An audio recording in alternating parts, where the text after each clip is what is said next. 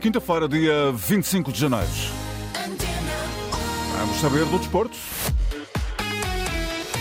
Principais temas no Jornal Desporto. André Vilas Boas apresenta Angelino Ferreira e António Tavares. Benfica pode fazer história já esta noite no futebol feminino. Bruma vai ser operada ao joelho e está fora pelo menos um mês. Neste jornal vamos em direto até Abidjan para as últimas da Cana. Tiago Jaló já foi apresentado em Turim como reforço da Juventus. Depois de Casper Ruud, Gal Monfils também vai ao Estoril Open. Ainda o Hockey em Patins, Voleibol e a Fórmula 1. Edição de João Gomes Dias.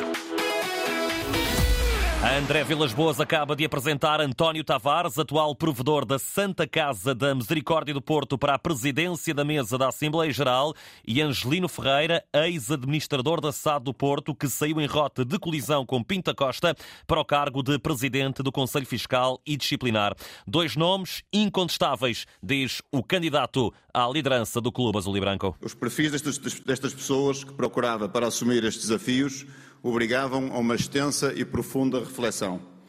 Reuni duas personalidades, dois grandes portistas e portuenses, que encaixam no sentido de missão que está por trás do espírito desta candidatura e nos quais tenho plena confiança nas suas capacidades para liderar a transformação do Futebol Clube do Porto.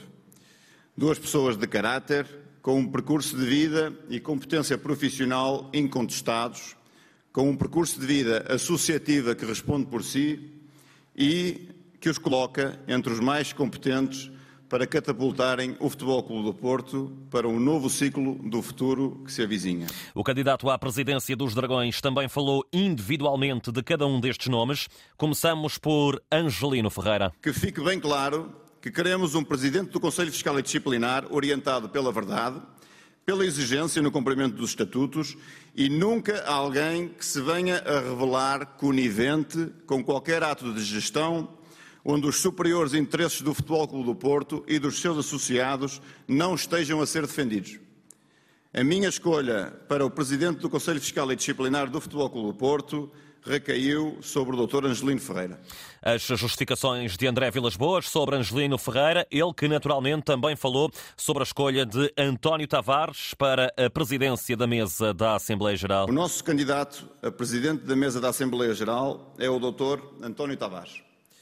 Portista de alma e coração, é um homem do Porto e do Futebol Clube do Porto com um percurso extenso de ligação à cidade e à região no campo empresarial, autárquico, político e académico, tendo sido também deputado à Assembleia da República e dirigente partidário.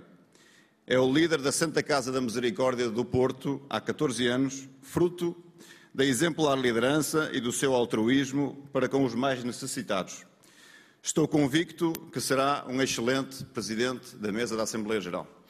André Vilas Boas, na apresentação de mais dois nomes para a sua lista à presidência do Futebol Clube do Porto. Entretanto, ainda nos Dragões, David Carmo já está em Atenas, onde se prepara para ser mais um português a jogar no Olympiacos de Carlos Carvalhal.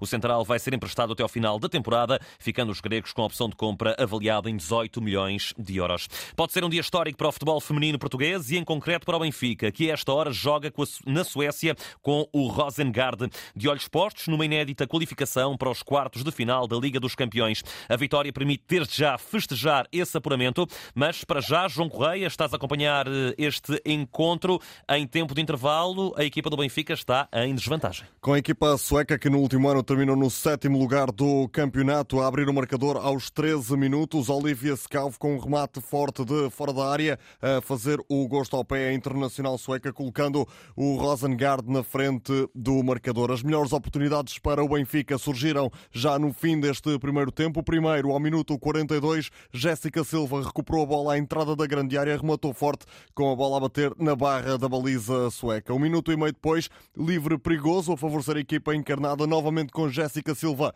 em destaque a ser derrubada. Carol Costa foi encarregue da marcação do livre com a bola colocada do lado esquerdo da meia-lua da grande área sueca. O livre ficou na barra, o Sheibe na recarga cabeceou contra o corpo de uma adversária, passando o perigo para a baliza da equipa da Suécia. Benfica, obrigado a dar a volta ao jogo para celebrar ainda em Malmo esta passagem aos quartos de final. Em caso do jogo ficar assim, terá que esperar que a equipa do Barcelona vença o Frankfurt. Recordar ainda que o Benfica na época passada venceu neste mesmo campo o Rosengard por 3-1, também perdia por 1-0 aos 30 minutos. A única ressalva é que daria a volta ainda antes do intervalo.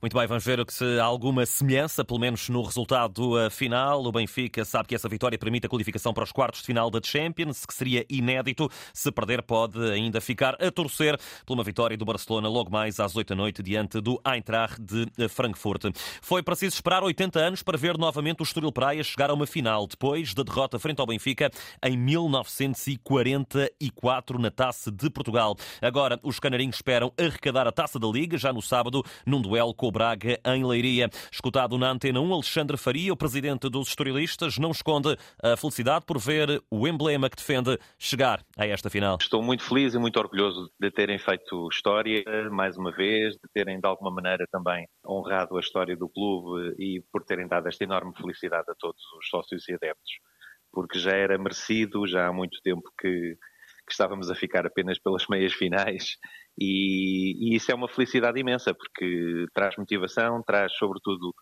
mais orgulho ainda neste clube que, que, bem merece que tudo corra bem. Escutado pelo jornalista José Carlos Lopes, Alexandre Faria salienta também o mérito do Estoril, que é bastante elevado, tendo por comparação outros emblemas, porque o trajeto da formação canarinha foi bem complicado. Saindo de um grupo onde estava o Futebol Clube do Porto, passando uma meia final com o Benfica, é com toda a legitimidade que o Estoril Praia está na final para disputar.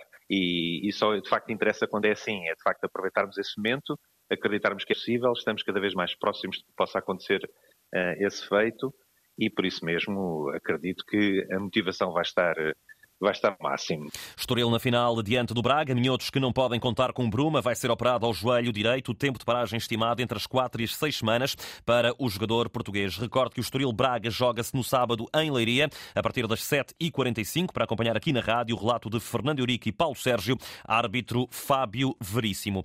Ainda antes de avançarmos para a Taça das Nações Africanas, dou-lhe conta das últimas movimentações no mercado.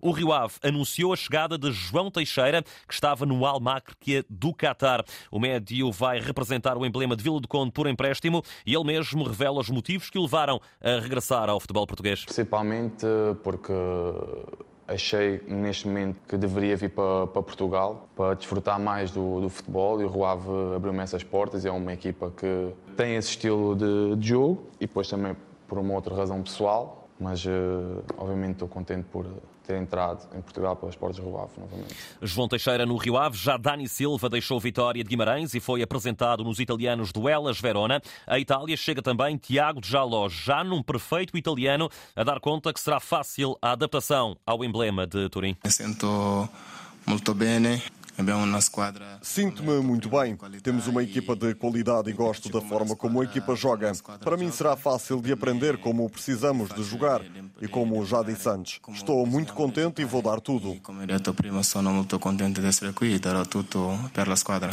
Tiago Jaló do Lille para a Juventus aos 23 anos. Já está definido o alinhamento dos oitavos de final da Taça das Nações Africanas e um dos destaques vai para o Cabo Verde Mauritânia. A seleção lusófona fez um belo trajeto na fase de grupos e agora, Nuno Matos, em direto desde Abidjan, na Costa do Marfim, tens a possibilidade de falar com o guarda-redes dos Tubarões Azuis antes desse compromisso marcado já para a próxima segunda-feira. Boa tarde. Boa tarde, João Gomes Dias. Estamos com o líder da seleção de Cabo Verde. Uh, dispensa apresentações, Vozinha é o guarda-redes dos Tubarões Azuis.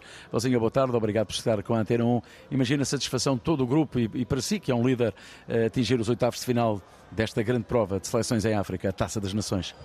Uh, boa tarde. Uh, yeah, para nós é, é, com grande satisfação e um orgulho uh, conseguir a prestação que conseguimos, ficando no primeiro lugar de um grupo, num grupo que não, não era fácil. E o CAN tem dado prova disso, porque hoje já não existem equipas nem seleções fracas. E para nós é uma grande satisfação terminar o grupo em primeiro lugar. Para si, qual é o grande candidato a poder vencer o CAN, Vozinha? Daquilo que tem visto? Eu acho que é muito difícil para ver assim, mas o Senegal, por ser a única equipa que conseguiu nove pontos, eh, Uh, eu acho que o Egito estando em prova é sempre muito temível, uh, mas eu acho que esse cano pode ter muitas surpresas. E Cabo Verde continua com muitos sonhos? Ah, o nosso objetivo agora é o jogo com a Mauritânia. Vamos trabalhar uh, todos os dias com o foco a 100% e esperamos que consigamos fazer um bom jogo e passar à fase seguinte. Não vai ser pera doce. Mauritânia deu muito trabalho à Angola e venceu a Argélia. É, como eu, eu, disse antes, eh, hoje não há equipas fáceis, então temos que encarar esse jogo tipo o jogo que jogamos com uh, Egito, ou com Moçambique e Gana, porque sabemos que quando mais focados estivermos, melhor vai ser e assim podemos fazer um bom jogo. Vozinha, um líder, a voz de Cabo Verde uhum. na Taça das Nações Africanas. Obrigado, Nuno Matos, em direto com a Vozinha, guarda-redes de Cabo Verde, uma seleção orientada por Pedro Bobista, ele que prefere manter os pés no chão quando questionado sobre as reais possibilidades da formação cabo-verdiana nesta competição. Tem que ser sempre um passo de cada vez. Nós, para já, respeitamos, respeitamos todos os adversários, obviamente respeitamos a, a, a Mauritânia também. Temos o nosso objetivo.